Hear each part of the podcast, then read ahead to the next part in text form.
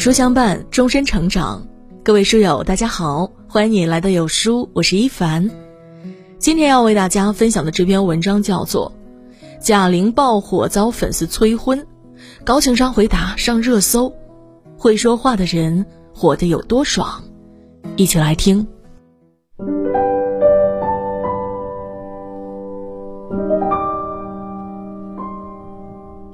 要说最近占据社会话题风口浪尖的，那一定是新晋导演贾玲了。春节档由贾玲执导的电影《你好，李焕英》感动了千万影迷，口碑票房一路走高，截至目前已经成为了中国影史票房前三名。在为中国国产电影证明的同时，贾玲本人也是一位非常敬业、幽默，同时情商极高的人。贾玲的受欢迎程度，有人总结说是。男人不讨厌她，女人不嫉妒她。前几天呀，贾玲携电影众主创到成都影院路演，却在现场遭粉丝催婚。一位成都妈妈站起来表示：“我来八卦一下啊，你看我们都差不多大，我都有两个孩子了，贾玲你呢？”面对有些尴尬的提问，贾玲没有面露难色，更没有生气，而是机智的回答道：“那，那你有两个孩子，给我一个得了。”一句话引得满座大笑，不仅化解了粉丝的无理，还为自己解了围。大家纷纷为贾玲的高情商点赞。有网友说：“这要是换个情商低的，肯定直接回怼了。”我的电影票房卖到四十多亿了，您呢？如果真的这样说了，免不了大家都下不来台，成了嘴上一时之快，却损失了观众缘。这已经不是第一次贾玲凭借着教科书级别的说话艺术上热搜了。他总是能够察言观色，用恰到好处的方式化解矛盾，轻而易举地为自己和身边的人解围。本琼森曾说：“语言最能暴露一个人，只要你说话，我就能了解你。”一个会说话的人，知道在不同的时间场合应对不同的人该说什么，不该说什么。这不仅仅是一种高情商，更是一个人有修养的体现。公共场合不让人难堪。朱自清先生说过：“人生不外言动，除了动就只有言。所谓人情世故，一半啊是在说话里。聪明的人看破不点破，点破呢也是点三分。尤其是众人面前说话，给别人留面子。娱乐圈里，黄渤的高情商是出了名的。在综艺《极限挑战》中，大家想办法运送更多的冰块。”为了不让冰块在运送的途中化掉，黄渤就用棉被包裹上。这个时候呢，一名队员一脸疑惑地说：“用棉被包上，冰块越来越热，不是化得更快了吗？”黄渤如果真的和他掰扯起来，说这常识你都不懂啊，难免会让队友在众人面前难堪。所以呢，黄渤只是笑了笑说：“看来咱们生长环境不一样啊。”这句话不仅巧妙地解释了两个人的知识结构差异，化解了主要矛盾。最重要的是维护了队友的面子。黄渤曾执导过一部电影《一出好戏》，当时邀请了好朋友孙红雷和徐峥去串戏，结果俩人的戏份都被删掉了。在一档综艺节目里，何炅当众问他：“我能问问这个原则是什么吗？”结果呢，黄渤的回答出人意料：“就是他整个演的比主演演的都好，你说留着干嘛？”一句话惹得众人大笑，顺带花式夸了朋友一番，不得不佩服黄渤的说话艺术。俗话说：“打人不打脸，揭人不揭短。”所谓高情商，就是懂得把别人放在心上，不逞口舌之快，抬高自己，伤害别人。在公共场合，懂得给对方留面子，也是给自己留余地，由此才能赢得更多人的尊重和信任。未知全貌，不轻易评价别人。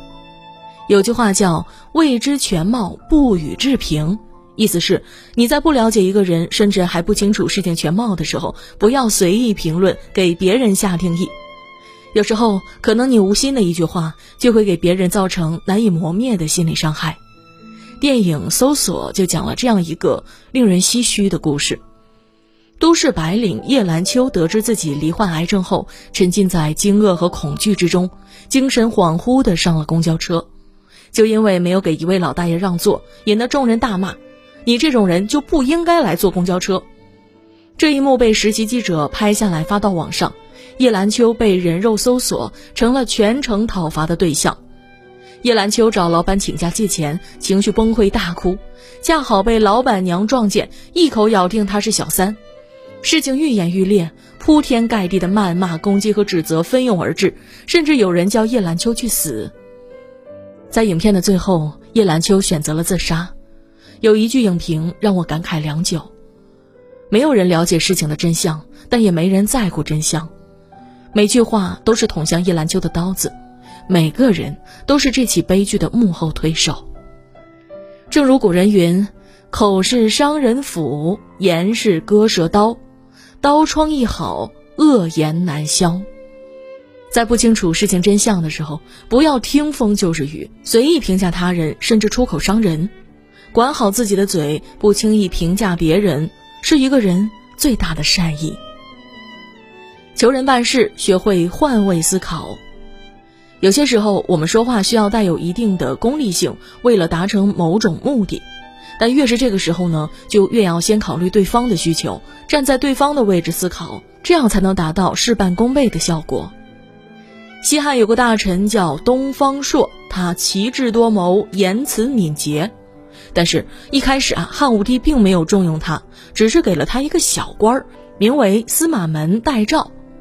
跟那些放马的侏儒们一个级别，俸禄很低，一袋米和三斤肉，二百四十个大钱，这些东方朔根本吃不饱。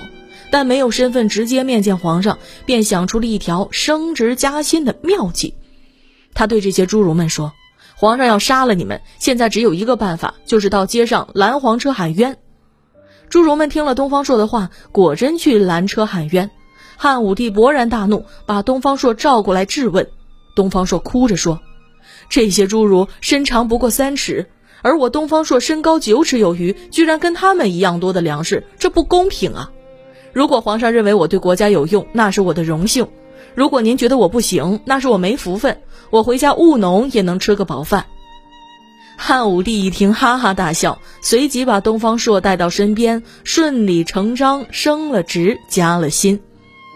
东方朔没有直接说我自己吃不饱，而是把自己放在了对国家有用的位置上，把自己的需求转化成了国家的需求。由此可见啊，与人打交道一定要学会站在对方的位置去思考问题。将欲取之，必先予之，这是一种成事的策略和计谋，也是一种为人处事的高级经商。发生冲突不说伤人的话。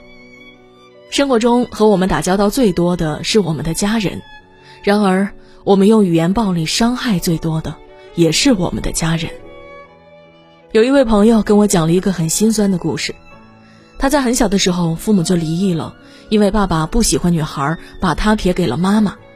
从记事起，妈妈就一个人带他，为了能好好照顾他长大，妈妈也没有考虑再嫁。妈妈的性子有些急躁，对他呢也比较严厉。后来，他长到了青春叛逆期。有一次吵架，他觉得他要反抗，他一定要打败妈妈。于是他大声呵斥道：“就你这样的性格，怪不得没有人愿意跟你生活在一起。”为什么说这件事很心酸呢？因为他早已经忘记了这件事。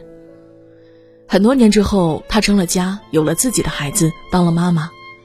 一天深夜，母女俩谈心，聊到往事，他这才恍然大悟。那句狠话竟然如一根棉针，这么多年了，一直刺在母亲的心底，任岁月风蚀。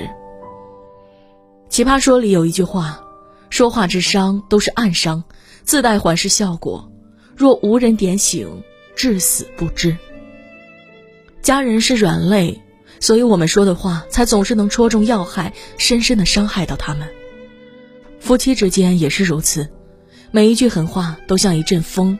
把对方推离自己远一步，而越是会说话的人，越会动用语言的武器去伤害身边的人。这世间不是所有的狠话都有机会补救，再愤怒也要控制好情绪，管好自己的嘴，不要做出遗憾终生的事。与人交往，多听少说。古希腊哲学家苏格拉底曾说：“上天赐人以两耳两目，但只有一口。”欲使其多闻多见而少言。著名作家海明威也曾说过：“人用两年时间学会说话，却要用一生的时间来学会闭嘴。一个高情商的人懂得什么时候该说，什么时候该闭嘴。一次，苏格拉底招生来了一位能言善辩的青年，于是呢，他在苏格拉底面前滔滔不绝、慷慨激昂地阐述了他对这个世界的理解，希望得到苏格拉底的青睐。后来，苏格拉底实在是听不下去了，堵住了自己的嘴，用手比划了一个二。青年诧异不已，连忙询问原因。苏格拉底告诉他：“我收你没问题，但是要收你两倍的学费，因为我除了要教你如何讲话，还要教你如何闭嘴。一个人说的越多，就越容易暴露自己的无知，甚至让自己遭遇祸患。正如古人云：‘言多必失。’生活中你会发现，那些越是会说话的人，反而说的越少，越喜欢倾听别人。”倾听不是一件容易的事，因为那意味着让出自己的话语权，克制自己的表达欲，把时间和空间交到对方手里。这是一种自身锋芒的敛藏，更是对他人的尊重。有人说，愚蠢的人用脑子说话，智慧的人用心说话。让语言成为你行走江湖的利刃，而不要让它成为你前行的枷锁。以上这五个高情商的说话习惯，希望能成为你的盔甲，在你人生得意或低谷时护你周全。点亮再看，愿我们都能做一个心怀善意的人，用好好说话铺就我们的智慧人生。